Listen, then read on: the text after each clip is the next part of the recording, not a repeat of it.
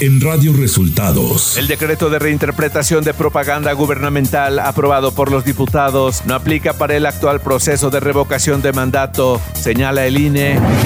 El presidente López Obrador emite un decreto para declarar zona natural protegida el área donde se construiría el aeropuerto de Texcoco.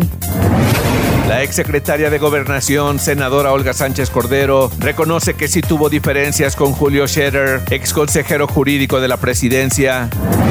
Esto y más en las noticias de hoy. Este es un resumen de noticias de Radio Resultados.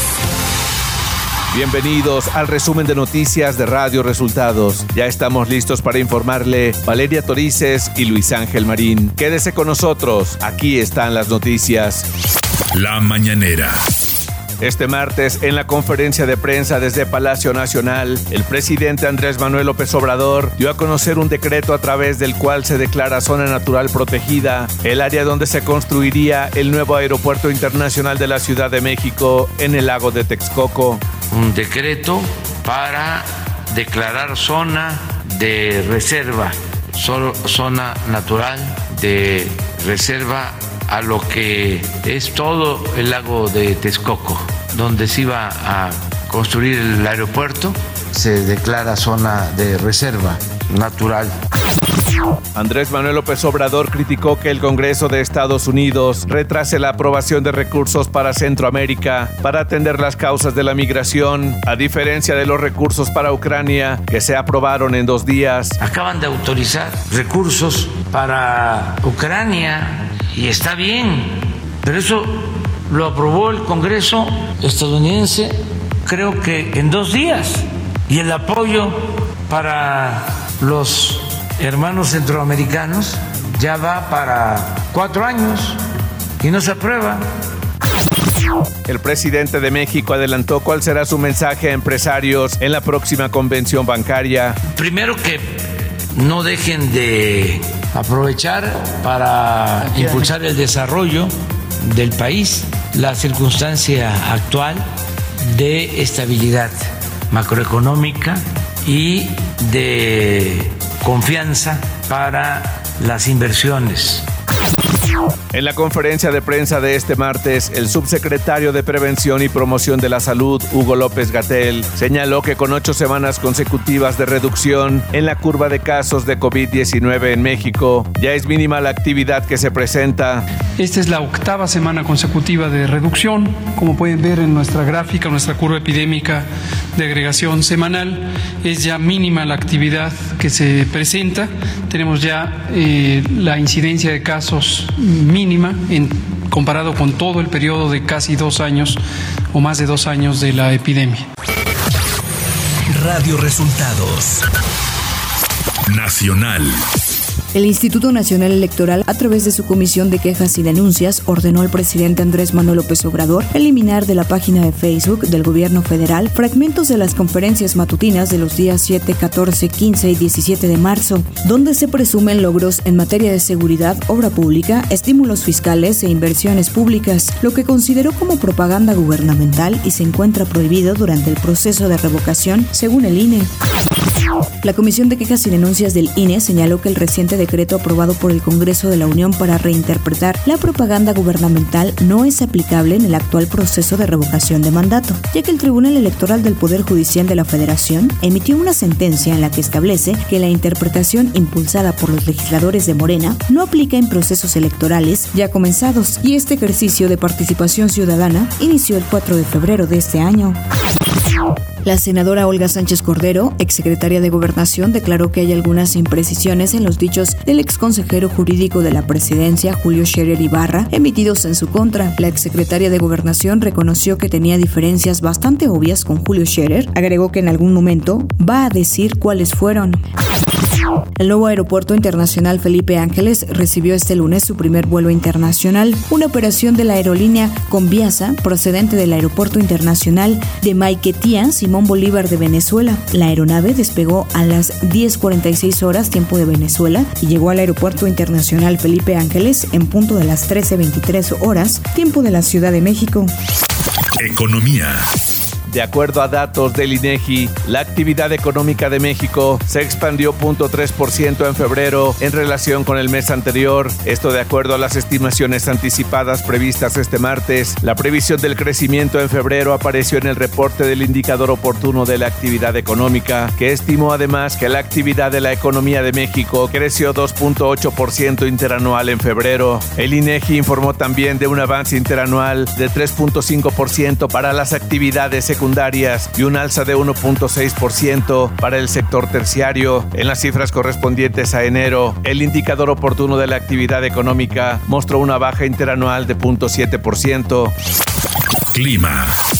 El Frente Frío número 38 se desplazará sobre el noroeste y oriente de la República Mexicana, originando lluvias y chubascos que podrían acompañarse de descargas eléctricas en zonas de Veracruz y Puebla. Asimismo, la masa de aire frío que impulsa el frente será reforzada e interaccionará con las corrientes en chorro polar y la subtropical, manteniendo el ambiente frío muy frío con heladas al amanecer en el norte del país, siendo el ambiente gélido en zonas altas de Chihuahua y Durango. Además, ocasionarán fuertes rachas de viento con probabilidad de tolvaneras en el noroeste, norte y noreste del territorio nacional, así como viento de componente norte por la tarde en el litoral de Tamaulipas y Veracruz. Ciudad de México.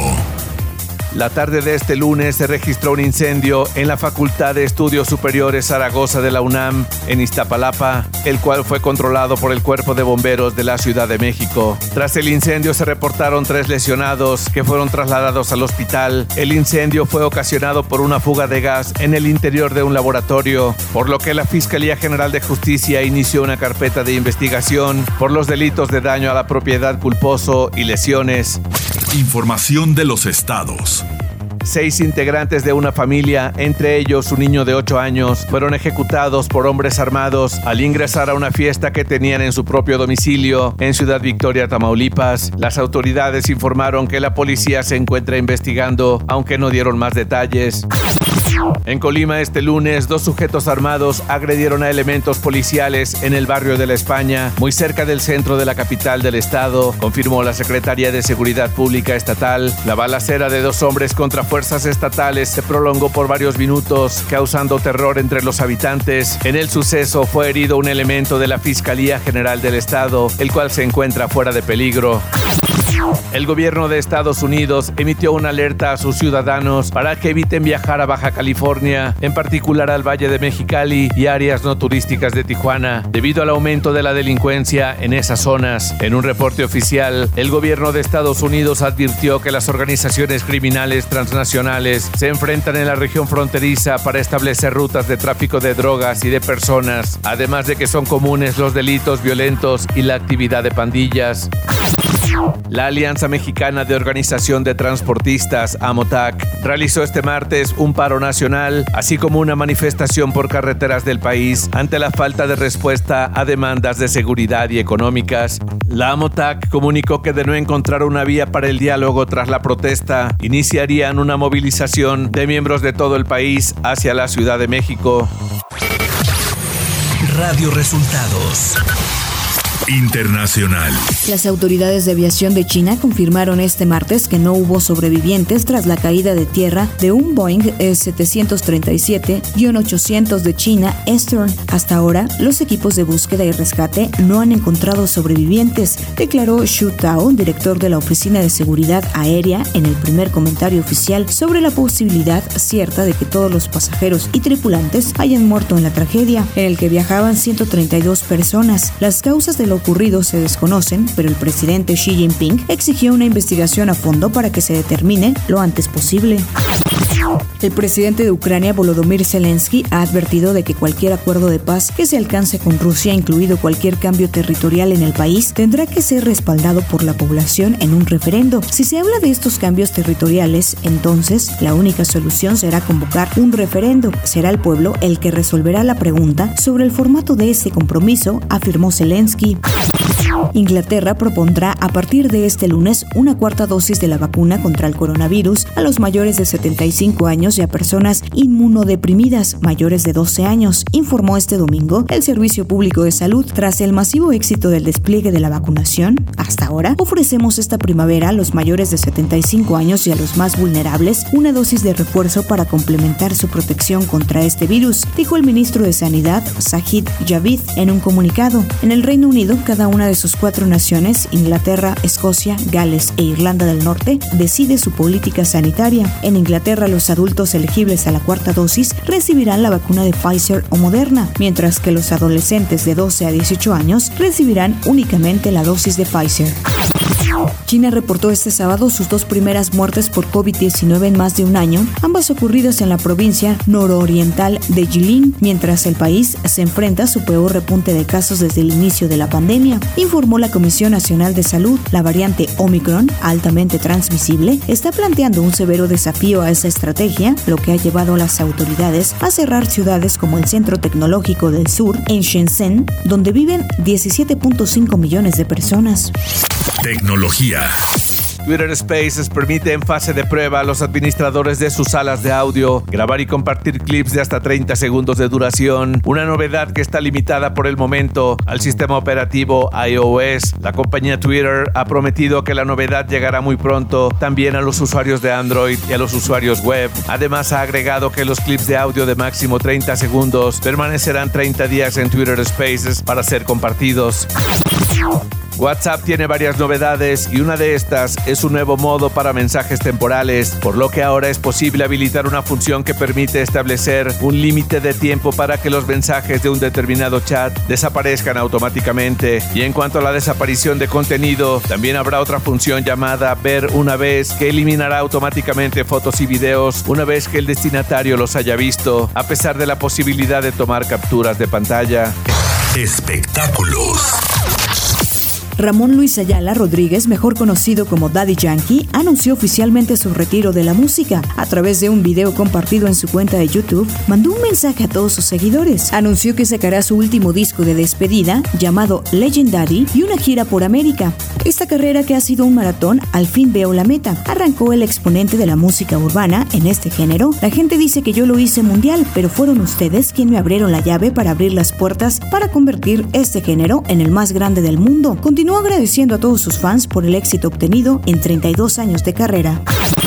Luego de la cancelación del concierto de Ricky Martin en Querétaro, la empresa Idevi Mark garantizó la totalidad del reembolso a los afectados por la determinación del ayuntamiento. La determinación de suspender la presentación de la gira Movimiento Tour se dio de último momento, apenas unos minutos antes de la apertura de las puertas al recinto. Francisco Ramírez, director de la Coordinación Municipal de Protección Civil, afirmó que la cancelación de este evento se dio por incumplir medidas en la materia, específicamente en procesos logísticos y de operación.